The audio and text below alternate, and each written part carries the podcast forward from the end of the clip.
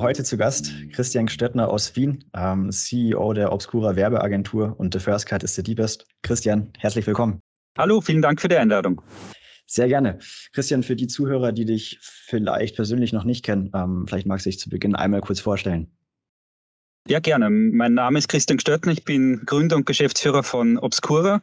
Wir sind eine Werbeagentur mit Inhouse-Filmproduktion ähm, aus Wien und wir haben jetzt auch einen Standort in Berlin.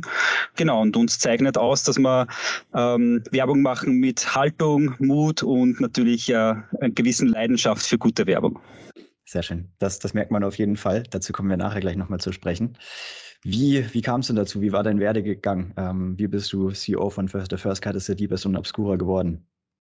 Ähm, also grundsätzlich komme ich ein bisschen aus einer anderen Branche, nämlich aus der Filmproduktion. Und erst dann ist die Werbeagentur daraus entstanden ähm, was so einige bei uns in der Agentur haben, also nicht diesen klassischen Werber-Background. Und ja, wir finden, das zeichnet uns manchmal aus, weil wir instinktiv Dinge auch manchmal anders machen als, ähm, sage ich mal, sehr klassische Werbeagenturen. Wenn wir nochmal einen Schritt zurückgehen zu Obscura selbst in, in wenigen Sätzen, ähm, was genau macht die Obscura, hast du schon erwähnt. Ähm, vielleicht magst du nochmal so ein paar Kundennamen bzw. Referenzen nennen. Ja, gerne. Also wir betreuen ähm, sehr, sehr viele Kunden ähm, 360 Grad. Wir machen aber auch nur Einzelprojekte. Äh, zu unseren namhaftesten Kunden ähm, gehören die Volksbank beispielsweise. Äh, wir konnten gerade in Deutschland Müller Mobile, den neuen Mobilanbieter von der Drogeriekette Müller gewinnen. Wir dürfen Hofer zu Teilen betreuen. Ähm, in Österreich auch beispielsweise Coca-Cola, Fanta, Sprite haben wir in unserem Kundenportfolio. Also wirklich quer ähm, durch den Gemüsegarten. Und ähm, das ist, glaube ich, auch spannend, weil wir nicht nur eine Branche bearbeiten und nicht nur eine Branche können, sondern einfach ähm, eher der, über unserem Schaffen quasi steht eher diese Klammer der äh, guten Werbung und weniger der Branche. Sehr schön. Unsere Sports-Only-Agentur und unsere Hörerschaft, zu denen sicherlich auch viele Sportler ähm, gehören, interessiert bestimmt auch das Thema Sport an sich. Wie weit geht ihr denn in die Richtung Sport? Also Sport ist natürlich ein gesellschaftliches Thema und äh, eigentlich auch nicht wegzudenken aus der Gesellschaft. Deswegen haben sehr, sehr viele Kampagnen bei uns natürlich auch mit Sport zu tun. Also sei es dann einzelne Vignetten in einem Skatepark oder am Fußballplatz und so weiter. Also Sport ist einfach Teil der Gesellschaft. Und zusätzlich haben wir einige Kunden, ähm, wo wir äh, bekannte Sportler, Sportlerinnen als Testimonials äh, betreuen. Beispielsweise bei der Volksbank dürfen wir mit den Skispringern und Skispringerinnen vom ÖSV äh, Skisprungteam zusammenarbeiten, schon seit einigen Jahren. Ähm, wir dürfen für Coca-Cola Österreich immer wieder Kampagnen mit David Alaba umsetzen. Das heißt, natürlich ist äh, Sport immer wieder ein Teil auch äh, unseres Schaffens und, und äh, spielt immer wieder rein in die Kampagnen. Toll, ja. Also klassisch das Thema ähm, Marketing mit Sport und durch Sport, ihr sitzt sozusagen auf der Seite durch Sport und die Werbefläche vom Sport, beispielsweise durch Sponsoring und so weiter, als auch natürlich in Creatives. Ähm, dazu kommen wir auch gleich nochmal. Vorab würde mich noch interessieren, wie geht ihr denn konkret so eine Zusammenarbeit an, wenn ein Kunde zu euch kommt? Also wir sind im New Business Bereich eigentlich ähm, so, dass wir schon auch hinterfragen, passt der Kunde dann auch zu uns, ähm, beziehungsweise passen wir auch zu dem Kunden. Und da sind wir auch ehrlich, wenn wir das Gefühl haben, wir passen nicht zueinander, bevor wir uns da irgendwie das Leben gegenseitig schwer machen, sagen wir lieber ab. Ähm, wir sind da immer auf einer sehr, sehr ehrlichen und respektvollen Ebene. Ähm, ansonsten schauen wir uns natürlich an, was liegt New Business mäßig am Tisch, äh, passen wir dazu, was können wir auch beitragen und dann gehen wir gegebenenfalls in einen Pitch oder äh, auch in ein, äh, sage ich mal, Kennenlerngespräch, um dann auch vielleicht mal ohne Pitch ähm, ein Projekt äh, uns zu sichern. Welche Rolle spielt bei euch, du hattest vorhin schon, schon das Thema, ihr geht auch sehr instinktiv an Projekte ran, ähm, wenn es vor allem auch um diese, um das, das Createn, das Schöpferische geht. Ähm, wie weit seid ihr im Bereich oder Data-Driven versus Bauchgefühl, wenn man es so nennen möchte, aufgestellt? Also ich finde, das ist nicht ein Entweder-Oder, äh, sondern es ergänzt sich schön. Also wir sind natürlich in der Kreation eher äh, bauchgetrieben, aber mit einem sehr, sehr starken äh, strategischen Unterbau, der dann auch äh, sehr gerne auf Daten gestützt sein darf. Also wer ist unsere Zielgruppe, äh, wie erreichen wir die, was sind die Kanäle ähm, und so weiter. Au darauf aufbauend sehr, sehr gerne eine Kreation mit viel Bauchgefühl, die dann hoffentlich auch nicht immer abgetestet wird, bevor es in den Markt geht denn oft äh, bewirken solche Abtestungen, ähm, bevor eine Kampagne live geht, eigentlich, dass auch so ein bisschen Innovation manchmal verhindert wird oder zerstört wird. Das Bekannte wird halt oft dann on air geschickt, weil es einfach besser abtestet ähm, als das Unbekannte. Und da freuen wir uns natürlich immer, wenn wir die Möglichkeit haben, auch wirklich äh, was äh, Kreatives zu machen, was äh, ein bisschen auch das Gegenteil vom Erwarteten zu machen. Ähm, und dann natürlich, äh, sobald diese Kampagne dann auch ähm, fertig ist, gehört dann natürlich auch wieder ein Performance-Teil dazu. Also das ist ganz klar, dass dann vor allem natürlich im Digitalbereich bei der Ausspielung dann wieder auf Performance ähm, optimiert wird, dass abgetestet wird und dass da dann natürlich auch ähm, je nach Produkt, je nach Kunde äh, Richtung Conversions optimiert wird. Ja, finde ich persönlich einen richtig schönen Ansatz. Ähm, wir als volle Performance-Agentur sind natürlich so voll auf der Seite Data, Data. Man hört es auch immer mehr. Ähm, heutzutage Data-Driven ist in aller Munde. Wobei man meiner Meinung nach oft vergisst, ähm, bei all den Verbesserungen und all den Machine Learning-Algorithmen, die wir heutzutage haben, merkt man dennoch immer wieder, dass auch kein Algorithmus wirklich dieses Schöpferische, dieses durchdachte, Kreierende wirklich auf die Reihe bekommt. Daher finde ich das einen schönen Ansatz, dass ihr da nochmal ähm, sozusagen ich möchte sagen, einen Schritt zurückgeht, aber beides wirklich miteinander vereint. Ja, ich glaube, das ist auch äh, wirklich wichtig in Zukunft, denn man merkt es auch bei vielen Startups, ähm, diese ganze reine Performance-Marketing geht gut bis zu einem gewissen Grad. Ähm, und dann braucht man halt auch einfach Image-Building. Ähm, ja. Bei vielen Startups gerade ist es so, wenn die irgendwie Kampagnen schalten, solange sie Kampagnen schalten, läuft das Ding gut. Sobald die Kampagnen abgedreht werden, ist von einem auf den anderen Moment wirklich null, weil einfach keine Brand da ist, weil kein Image da ist. Das heißt, parallel natürlich zu diesen ähm, sage ich mal, performanceorientierten Kampagnen ist es natürlich auch immer sinnvoll, wirklich eine Brand aufzubauen, dass man selbst wenn man Performance abdreht, nicht auf Null zurückfällt, sondern spüren wird man es immer, aber dass eine gewisse, ein gewisses Grundrauschen da ist. Und da sehen wir schon auch ähm, ein gewisses, äh, ja, wie soll man sagen, da ist manchmal auch das, Know-how nicht da, äh, auch bei, bei vielen Startups, dass das einfach auch äh, das in Zukunft äh, wichtig ist und, und einfach mit reiner Performance eine natürliche Grenze da ist, die man dann oft auch nicht durchbrechen kann. Unbedingt, wenn das Ganze so sehr auf Pumpt ist, ähm, das, das kenne ich auch, dass man natürlich auch in einer großen Abhängigkeit von, kann auch sein, dass man als, als Händler in einer großen Abhängigkeit von vielen Kanälen ist, beispielsweise sehr abhängig von Google Shopping und so weiter, hat sich selbst aber keine wirkliche Brand aufgebaut und ähm, so eine Abhängigkeit kann natürlich auch schnell unangenehm werden. Wir als, als, als Performance-Agentur denken dabei oft immer bei Händlern an so einen schmerzhaften Gedanken, beispielsweise Google Express. Ähm, Hast du bestimmt schon gehört, das wird ja schon diskutiert in den USA, mhm. schon im Probelauf. Was, wenn Google als, als Konkurrent zu Amazon sich mehr oder weniger etablieren möchte und ich mit meinem Checkout sofort im Google-Konto kaufe und nicht mehr wirklich auf die Shops und Landingpages jetzt mal in dem Beispiel muss, dann bin ich natürlich in einer unschönen Abhängigkeit, wenn ich nicht so ein bisschen auch auf dem Grundrauschen und der Markenbekanntheit aufgebaut habe. Ihr habt ja viele größere Kunden auch in Projekte, die du vorhin genannt hast, beispielsweise ja auch Coca-Cola, ähm, habe ich gesehen. Kann man sagen, dass ihr bei Obscura so ein bisschen mehr auf der Seite auch Markenbekanntheit seid? Ähm, jein, also natürlich bauen wir auch gerne Marken auf. Natürlich bei Coca-Cola, die wissen ganz genau, was sie machen, wissen ganz genau, wofür sie stehen. Da ist es dann eher spannend, wie kann man diese globale Marke dann auch auf den lokalen österreichischen Markt äh, umlegen und wie kann man da auch dann mit äh, lokalen Testimonials, ich habe schon vorher erwähnt, David Alaba oder auch Alexander Kumpner, ähm, wie können wir da dann nochmal einen, einen lokalen Twist geben und die Kampagnen äh, regional verlängern. Ähm, ähm, und, aber natürlich ähm, gefällt uns auch dieser, dieser Bereich einer Marke wirklich aufzubauen und ähm, dieses ganze äh, Eintauchen und, und Zielgruppen definieren. Das hatten wir jetzt zum Beispiel bei, bei Müller Mobile. Ähm, durften wir mhm. wirklich äh, von vom Reißbrett weg quasi diese Idee äh, für Müller einen Mobilfunkanbieter äh, zu etablieren, durften wir von, von, von null auf äh, mitgehen. Ähm, also wir waren wirklich involviert in die Positionierung, ähm, in die Zielgruppenfindung, in die Strategie, natürlich dann auch ähm, die klassischen Dinge, die, die CI, die, die Produktion der Kampagne äh, bis hin zu, ähm, zum Aufbau der Website. Also da haben wir wirklich einmal alles von null auf gesehen und sowas ist natürlich auch sehr, sehr spannend. Also es ist einerseits spannend, auf etablierte Marken zu arbeiten, andererseits kann es auch sehr, sehr spannend sein, eine, eine Marke von null aufzubauen. Ja, da kann ich jedem Hörer nur raten, ähm, wenn, wenn mal Zeit ist, auf die Website von euch zu schauen, auf die Homepage. Ähm, obscura.cool, auch ein ähm, sehr sympathischer Name, aber dazu habe ich nachher auch gleich nochmal eine Frage. Ähm, wenn wir nochmal zurück zu, zu eurer Werbeagentur kommen, was waren denn bei euch historisch, vielleicht auch aus unternehmerischer Sicht, sozusagen eure drei größten Meilensteine?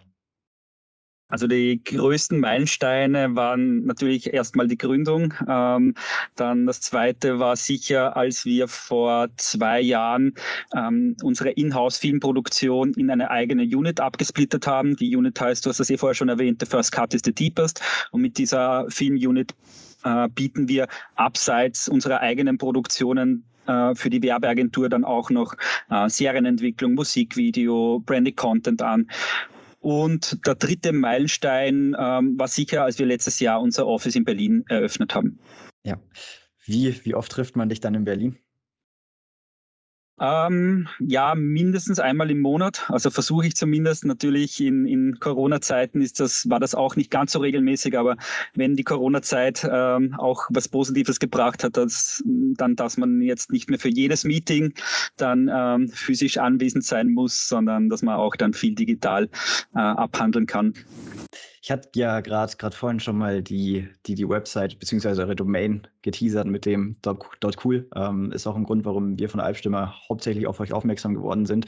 Ähm, Im Endeffekt wegen eurem sehr ironischen, selbstironischen und nahbaren ähm, Auftritt in der Agenturszene, als auch ähm, mein persönliches Highlight, eure ähm, E-Mail-Adresse für Bewerber ähm, bei, der, bei der Jobseite. Die lautet ich finde at obscura.cool. Ähm, wie, wie wichtig ist euch dieses, dieses Unterscheidungsmerkmal und diese Coolness in der Kommunikation? Ja, du hast das eh schon ähm, gesagt. Es ist natürlich äh, alles mit Augenzwinkern zu sehen. Also wir definieren sicher nicht, was cool ist äh, und was nicht cool ist. Das ist auch für jeden und jede irgendwie was anderes. Ähm, natürlich, äh, wir waren eher vor der vor der ähm, Entscheidung zu sagen, okay, machen wir jetzt AT, DE, machen wir COM ja, und dann haben wir gesagt, wir machen, wir wollen was Neues machen und, und wollen uns da auch so ein bisschen abheben und das Ganze mit Augenzwinkern äh, kommunizieren. Also dieses, dieses nichts selber nicht ganz ernst nehmen und auch über sich lachen können, äh, ist natürlich auch ein, ein großer Faktor. Es ist eh alles in der Branche sehr, sehr ernst gehalten. Und der Erfolg gibt euch recht. Ähm, ich kenne es ein bisschen aus dem Sportbusiness, da ist natürlich auch einiges ähm, deutlich lockerer ähm, als jetzt vielleicht in anderen Branchen. Eine weitere Erfolgsstory, ähm, über die wir heute sprechen wollten, war eure Kampagne für Greenpeace. Die heißt ähm, Es ist der Mensch. Es ist eine der ähm, kreativsten und treffendsten Kampagnen zum Thema Climate Awareness. Auch da kann ich jedem Hörer noch mal kurz raten, auf die Homepage von Obscura zu schauen. Man findet wirklich einige tolle Bilder, bei denen der Mensch im Endeffekt wegretuschiert ist und man beispielsweise ein Feuerzeug oder ein Pestizidsprüher ähm, allein in der Luft sieht. Vielleicht kannst du uns an der Entstehungsgeschichte auch ein bisschen teilhaben lassen. Ja, sehr gern und vielen Dank auch nochmal für die netten Worte. Das Ganze ist äh, ein natürlich sehr wichtiges Thema und äh, das ist uns als Agentur auch immer ähm, wichtig, dass wir uns dem stellen und da auch versuchen, ähm, ja, reinzugehen und auch aufmerksam zu machen. Ganz wichtig war uns bei dem Case, dass wir auch äh, hier auch einen sehr, sehr guten strategischen Unterbau haben. Also das heißt, ähm, das Ganze ist gefußt auf einer sehr guten Strategie und aufbauend darauf haben wir eben diese schöne Kreation, ähm, die das gut verbildlicht. Und was auch wichtig ist, wir wollen ja am Ende des Tages auch natürlich dann äh, für den Kunden, in dem Fall Greenpeace, Spenden generieren, ist dann auch dieser positive Twist und der Aufruf nochmal zum, für, die, für die Spenden. Ja, es ist uns, glaube ich, da sehr, sehr gut gelungen und worauf wir ganz besonders stolz sind, äh, ist, dass wir auch ähm, den ganzen Film in unserer eigenen Inhouse-Unit, First Cut is the Deepest, umgesetzt haben. Also wir haben da nur für das äh, 3D-Feuer haben wir uns äh, quasi Unterstützung geholt. Ansonsten ist äh, alles in-house passiert. Cool. Wie war hier das, das Verhältnis von ähm, Instinkt, Kreativität zu dem Thema Daten, was wir vorhin hatten, beziehungsweise vielleicht ähm, übersetzt das Verhältnis zu Awareness, zu wirklich jetzt Spenden-Performance?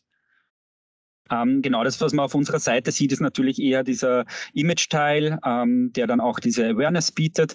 Ähm, und dann gab es natürlich auch viele Assets im digitalen Bereich, die dann äh, natürlich viel mehr auf das Spendenthema eingegangen sind. Und auch da gab es eine sehr, sehr schöne ähm, Customer Journey natürlich mit einer Landingpage, wo man dann auch wirklich diese Conversions, Conversion erledigen konnte als, als potenzieller Spenderin. Sehr schön. Wenn wir nochmal den, den Bogen zum Sport spannen, mal eine relativ große Frage. Ähm, wie siehst du die Sportszene in Österreich? Ja, die Sportszene in Österreich ist natürlich ein bisschen dominiert von Wintersport. Das, da sind wir wer. Ähm, da haben wir natürlich auch sehr, sehr bekannte Testimonials mit äh, Marcel Hirscher, der natürlich jetzt seine aktive Karriere beendet hat, aber noch immer sehr ähm, wichtiger, sehr wichtiges Testimonial ist in Österreich äh, oder auch bei den Damen, äh, die Anna Veit. Ähm, was noch wichtig ist, natürlich Skispringen. Ähm, also alle Wintersportarten sind in Österreich eigentlich äh, ganz populär. Ähm, was natürlich global ein Riesenthema ist, auch in Österreich ist Fußball. Und ansonsten haben wir dann natürlich äh, wie überall eher ein bisschen Randsportarten, die dann ihre Peaks erleben, wenn jemand irgendwie Olympiamedaillen gewinnt oder wenn irgendeine Mannschaft sehr erfolgreich ist und, und overperformt. Aber grundsätzlich ist es sehr viel Wintersport, sehr viel Fußball und natürlich die globalen Themen wie Formel 1. Ja, definitiv viele Startups oder was man ja, was man ja oft sieht, ähm, ihr habt ja jetzt auch viele wirklich größere Konzerne im Portfolio eurer Kunden. Ähm, viele Startups gehen ja immer mehr den Weg, dass sie sich über Randsportarten nach und nach Marktanteile erschließen und so wachsen. Würdest du die Strategie ähm, so auch vorschlagen? Es kommt natürlich darauf an, wer die Zielgruppe ist. Ähm, also wenn es wirklich der Massenmarkt ist und ähm, wenn es natürlich dann auch ein Produkt ist, das in der Masse äh, funktionieren muss, dann sind natürlich Testimonials besser, die dann auch wirklich bekannt sind. Wenn es dann ähm, der neue äh, Low-Carb-Fitness-Riegel ist, der dann in einer äh, Freeletics-Community irgendwie stark sein muss, da kann man natürlich dann nischiger werden von den Testimonials. Also natürlich auch ein, ein, ein Kost, eine Kosten-Nutzen-Rechnung nischigere äh, Sportarten ähm, bedeutet natürlich auch äh, weniger Geldeinsatz für die Testimonials, ähm, aber natürlich dann auch weniger Bekanntheitsgrad spielt ja dann auch mittlerweile vieles zusammen. Die haben dann auch weniger Reichweite, meistens in äh, Social Media. Ähm, und ähm, auch da, die, dieser, dieser Kanal fällt dann auch, ähm, sage ich mal, ein bisschen dünner aus, als wenn ich jetzt David Alaba als Testimonial habe und der ein Posting macht über die neue Kampagne. Das heißt, das muss man natürlich abwägen, wie viel Geld habe ich zur Verfügung, was ist mein Produkt ähm, und wie ist der Markenfit mit dem Testimonial äh, und passt das Testimonial zu meiner Zielgruppe. Ja. Jetzt hast du auch schon das, das Thema Online-Marketing so ein bisschen mit, mit angeschnitten. Ähm, wie wird das bei euch aktuell angegangen, beziehungsweise was hat sich da die, die letzten Jahre getan, auf Stichwort TikTok und so weiter? Ähm, also wir haben jetzt gerade äh, die ja, den ersten Kunden, den wir gesamtheitlich betreuen, für den wir auch eine TikTok-Kampagne machen dürfen. Wir haben schon vor drei Jahren. Ich glaube, wir waren eine der ersten Agenturen in Österreich, die eine TikTok-Kampagne gemacht haben, damals für Fanta.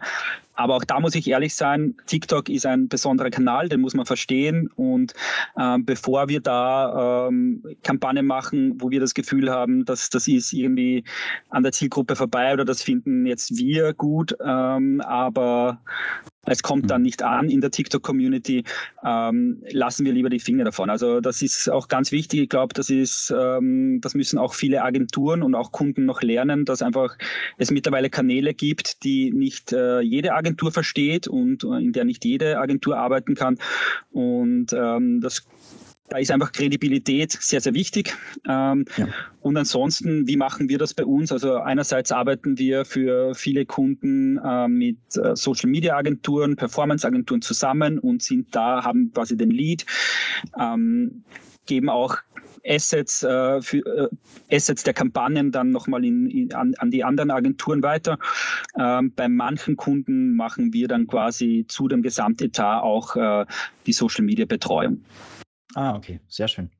Wird ähm, Obscura respektive The First Cut is the Deepest in Zukunft noch mehr auf den, den, den Zug Kurzvideos aufspringen?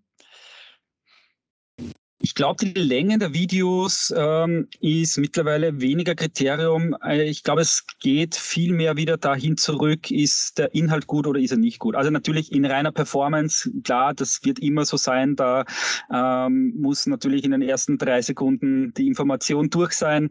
Ähm, aber da erfindet auch gerade niemand das Rad neu. Ansonsten finde ich Langformate persönlich auch wieder ganz spannend. Man denke an Netflix und so weiter, wo einfach auch mhm. mittlerweile gibt es auch sehr, sehr viel langen Content, der sehr, sehr gut funktioniert. Das gesamte Storytelling auch auf YouTube werden die Videos wieder viel länger, weil es da nicht mehr nach äh, Views geht, sondern nach äh, View-Dauer geht. Ähm, und ähm, ich glaube, dass es, ja, jeder Trend hat einen Gegentrend in der Tasche. Äh, ich glaube, dass man das nicht so verallgemeinern kann, dass die Videos immer kürzer werden. Ich persönlich glaube und hoffe, dass der Inhalt äh, wieder wichtiger wird, weil es einfach so viel Assets, so viel Material da draußen gibt, dass man sich auch irgendwo wieder abheben muss. Ja, definitiv. Ich glaube, dieses Thema Abheben ist das, was, was jetzt vor allem, ähm, auch wo jetzt die Kurzvideos sehr stark am Kamen waren, jeden wirklich mit beschäftigt hat. Ähm, spannenderweise ja auch nicht mehr nur Agenturen und Influencer, sondern mittlerweile auch immer mehr Creator oder aufstrebende Influencer. Ähm, auch das Thema Personal Brands, da sind ja wirklich wahnsinnig viele aufgesprungen. Ihr seid ja auch super aktiv im Bereich ähm, YouTube, Bumper-Ads beispielsweise, auch wenn es darum geht, in den ersten fünf Sekunden, ähm, in denen ich noch nicht überspringen kann, zu überzeugen. Hast du da, schwierige Frage, ich weiß, ähm, einen Tipp an die, an die Zuschauer, wenn es darum geht, wirklich direkt Awareness zu catchen? Also hätten wir da das Geheimrezept, dann wären wir wahrscheinlich äh, alle Millionäre. Ähm, aber ja, also natürlich kann man das so aufbereiten, ähm, dass es ähm, weniger Leute skippen, äh, indem man einfach äh, versucht, in den ersten fünf ähm, Sekunden auch eine relevante Frage zu stellen ähm, oder eine relevante Headline zu platzieren oder sogar es schafft, irgendwie in diesen ersten fünf, fünf Sekunden ähm, irgendwie zu überraschen und schon eine, einen kleinen Twist äh, zu präsentieren. Aber im Grunde muss man ehrlich sagen, bei all diesen Videos geht es dann darum, dass einfach laufend optimiert wird. Ich glaube, da ist es wichtig, dass einfach, wenn ausgespielt wird, man sich zwei Tage später die Datenlage ansieht und sieht, funktioniert das oder funktioniert das nicht. Und um ehrlich zu sein, auch wir werden da immer wieder überrascht, ähm, welche Assets funktionieren und welche nicht funktionieren. Das, da da gibt es leider oder vielleicht auch Gott sei Dank noch nicht den, ähm, die absolute Weisheit, äh, was funktioniert und was nicht funktioniert. Richtig. Und wenn es jeder wüsste, dann, dann würde, glaube ich, sage ich immer so schön, dann würde auch ein nichts mehr catchen, weil wenn dann alles catcht, genau. dann ähm, wird man irgendwann auch resistent dagegen. Eine spannende, spannendes Thema, was ich vielleicht noch anschneiden möchte, ähm, jetzt im Zuge auch, was, was wir stark merken, ähm, so eine neue Ära im Performance Marketing auch oft darüber gesprochen wird, ähm, Thema iOS 14 Update ist jetzt schon ein Weilchen her, hat einiges aufgerüttelt ähm, im Performance Marketing. Thema Targeting ist deutlich schwieriger geworden, sowohl die Auswertung. Auch bei vielen ist immer noch im Facebook Business Manager beispielsweise einiges an Zahlen im Reporting. Ein bisschen komisch und durcheinander kann man so sagen. Auch ein starker Punkt, der immer mehr wegfällt, ist beispielsweise das Retargeting. Ähm, Facebook Pixel integriert auf einer Website beziehungsweise einem Online-Shop, trackt bei weitem nicht mehr den Traffic, der vorher reinkam, ähm, wenn nicht eh nach sieben Tagen bei Safari die Cookies gelöscht werden und so weiter. Wie weit ähm, geht ihr mit Obscura oder auch wieder mit ähm, eurer Videoproduktion in den, in den Bereich Retargeting? Ähm, die Frage beruht jetzt so ein bisschen raus aus der, aus der Customer Journey. Was wir früher sehr gerne auch gemacht haben, war nämlich, ähm, vielleicht knüpfe ich da noch an, beispielsweise wir wissen, ähm, wir hatten jetzt X Nutzer auf einen Online-Shop, im Checkout so und so viel gestartete ähm, Warenkörbe. Die meisten haben noch nicht gekauft. Dann hat man sich klassisch früher überlegt, warum haben sie nicht gekauft? Welche Informationen könnte ich ihnen jetzt noch mitgeben und so weiter? Wie kann ich sie zurückführen wieder zum Kauf? Ähm, dieser Retargeting-Ansatz wird auch immer weniger. Wie beobachtest du das, beziehungsweise wie beeinflusst das auch eure Produktion? Ja, sehr, sehr spannendes Thema, das wir auch oft mit äh, unseren Kunden diskutieren, weil es einfach auch äh, irrsinnige Relevanz hat gerade und auch äh, spannend wird, wo sich die Reise hin entwickelt. Ähm, für uns, um ehrlich zu sein, aus äh, subjektiver Sicht ist es eher gut und unterstreicht das, was wir gern machen, nämlich gute Kreation, die überrascht, die vielleicht dann auch im Gedächtnis bleibt, die dann auch äh, den Kunden an eine Marke bindet, ähm, nämlich so bindet, dass man nicht äh, binnen fünf Tagen dreimal eine Ansprache braucht im Sinne von Retargeting. Das heißt, für uns ist es sicher kein Nachteil, äh, aus subjektiver Sicht. Für die Branche insgesamt ist es natürlich schon, ähm, also stellt viele Performance-Agenturen natürlich dann auch so ein bisschen vor Schwierigkeiten aktuell, weil eben auch diese Ungewissheit ist, was wird, was wird sich als nächster verändern und, und wo, wo ist dann das Ende der Fahnenstange? Ähm, ziehen andere mit äh, und äh, wird es noch schwieriger, dann ähm, Leute zu targeten und so weiter. Also sehr spannendes Thema, sehr relevantes Thema. Ähm, aber wie gesagt, für uns ist das eigentlich äh, für unser Daily Business jetzt nichts, was uns äh, negativ beeinflussen würde.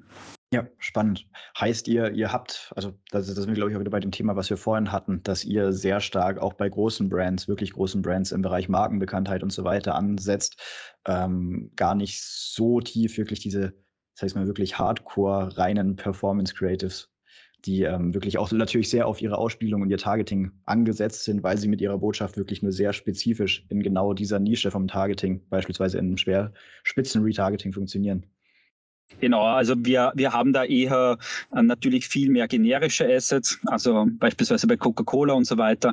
Ähm, ja, also wir sind da jetzt sicher nicht die Performance-Agentur, die da vor Probleme gestellt wird. Aber natürlich, wir merken es auch drumherum. Also unsere Kunden arbeiten ja dann, wie gesagt, auch oft noch mit einer Performance-Agentur zusammen. Und da merkt man natürlich schon, dass da so ein bisschen auch ein großes Fragezeichen gerade ist wie lange erreiche ich die Leute noch so auf diese, sage ich mal, herkömmliche Weise? Definitiv. Ist auch die, die Bewegung, die wir gerade gehen. Ähm, natürlich verschiebt sich deutlich mehr in den Upper Funnel ähm, mhm. und man, man muss so ein bisschen loslassen von den alten, sehr, sehr ausgefeilten und ausgewieften rein Targeting-Strategien. Ja. Vielleicht, Aber wie ist das ja. dann bei euch? Ist, wird, wird da auch dann ähm, das Creative wichtiger oder wohin, wo siehst du die Reise da? Definitiv, ähm, unbedingt. Also sowohl durch die ganzen Datenschutzgeschichten ähm, wird sowohl die Auswertung schwieriger. Ähm, ich kann die ganzen wirklich, beispielsweise, wenn wir jetzt von, von einem E-Commerce sprechen, da sind wir tief drin, haben wir diese ganzen Kauf-Conversions weniger. Wir sehen deutlich mehr nur noch Soft-KPIs, beispielsweise, welche Klickraten habe ich, wie lange verweilen die Nutzer dann auf der Website, welche Absprungrate haben sie. Aber wirklich diese vollen Kaufdaten, die kriege ich immer schlechter. Und ähm, worüber wir gerade gesprochen haben, das Targeting wird auch schwieriger. Heißt, ich kriege meine Zielgruppengröße einfach nicht mehr hin. Ähm, die, die ich brauche, um wirklich super spitz ganz viele verschiedene Targetings mit Botschaften zu kombinieren, heißt definitiv, es verlagert sich, wie du gesagt hast, immer mehr und mehr in den Upper Funnel. Und auch wie du bereits erwähnt hast, das Creative wird deutlich, deutlich wichtiger. Ähm, es ist nicht mehr so, dass ich nur noch 100% zufällig zur richtigen Zeit am richtigen Ort bin. So dieser Überraschungseffekt, den man vielleicht auch früher hatte. Wow, den Schuh habe ich mir gerade angesehen, jetzt sehe ich ihn hier im Internet. Das kennt mittlerweile auch jeder. Ähm, es wird deutlich mehr einen Schritt wieder zurückgehen, ähm, ist auch meine Meinung, dass man sagt, welche Botschaft habe ich, ähm, auch Thema Werte einer Brand. Ich glaube, das spielt dann auch wieder deutlich mehr eine Rolle als wirklich dieses sehr, manchmal auch wirklich kurzfristig gedachte rein Performance. Mhm. Ja, finde ja. ich, also denke ich auch, auch das, was du mit den Werten angesprochen hast, ich glaube auch da, ähm, ja, sind wir da komplett einer Meinung, dass diese ähm, Werte, wofür eine Marke steht, wo eine Marke hin will, wo sie sich positioniert, dass auch das natürlich sehr, sehr wichtig wird, auch mittelfristig, äh, um in den Köpfen zu bleiben. Ja, da habt ihr bei Müller, hast du ja vorhin erwähnt, ähm, auch schon angesetzt. Ja, definitiv. Ähm, man muss natürlich, wenn man in einem relativ gesättigten Markt geht, muss man sich natürlich mal ansehen, wo ist da überhaupt Marktpotenzial und welche Zielgruppe kann ich da überhaupt potenziell noch äh, erreichen und äh, von uns überzeugen, außer man würde mit so viel Mediadruck reingehen, dass es ähm, sowieso jeder und jede sieht. Aber das haben wir in dem Fall nicht. Das heißt, wir müssen da sowieso ähm, versuchen, unsere Zielgruppe da zu erreichen, wo sie wirklich ist und auch so zu erreichen, dass die Zielgruppe das Gefühl hat, ähm, das Produkt ist wirklich optimal für sie und, und das Gefühl hat, ernst genommen zu werden. Ich glaube, das ist auch ein ganz, ganz wichtiger Faktor von Werbung heutzutage.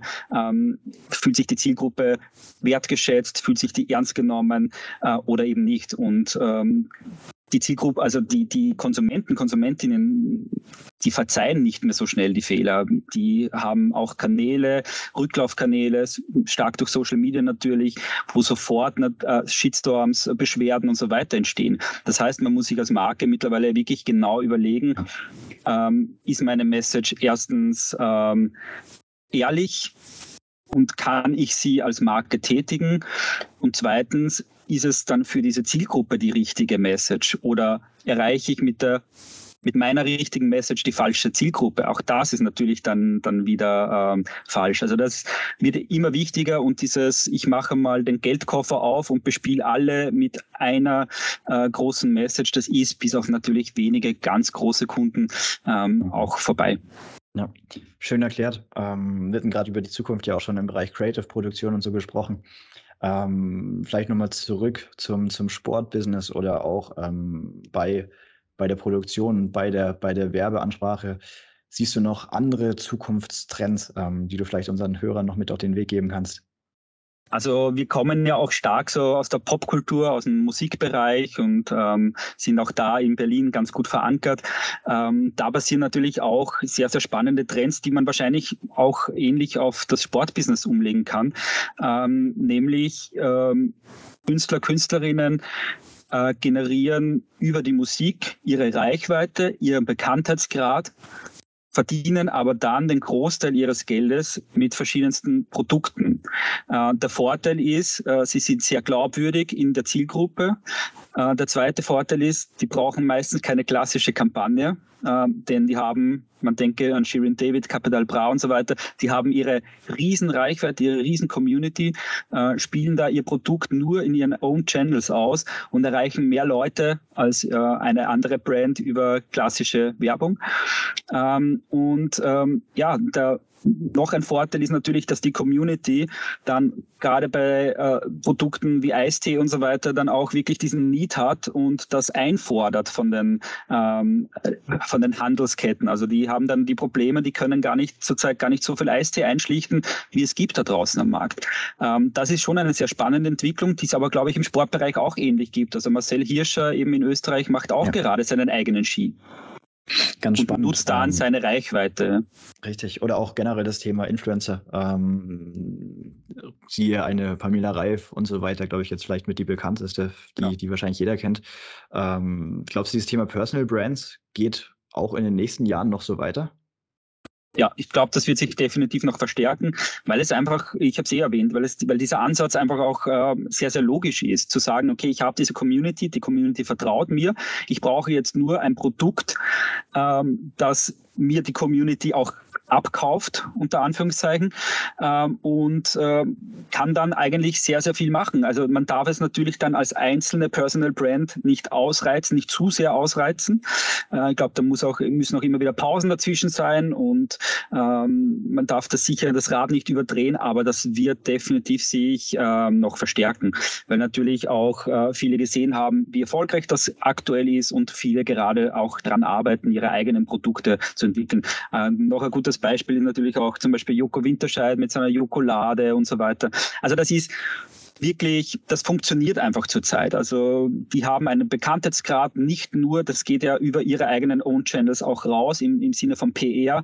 Ja. Ähm, wenn Pamela Reif, wenn Joko, wenn Capital Bra, wenn Marcel Hirscher etwas macht, ein Produkt rausbringt, dann haben sie natürlich auch Coverage in klassischen Medien, ohne dafür zahlen zu müssen. Also das ist ja auch ein, ein richtig smartes, äh, eine richtig smarte Herangehensweise.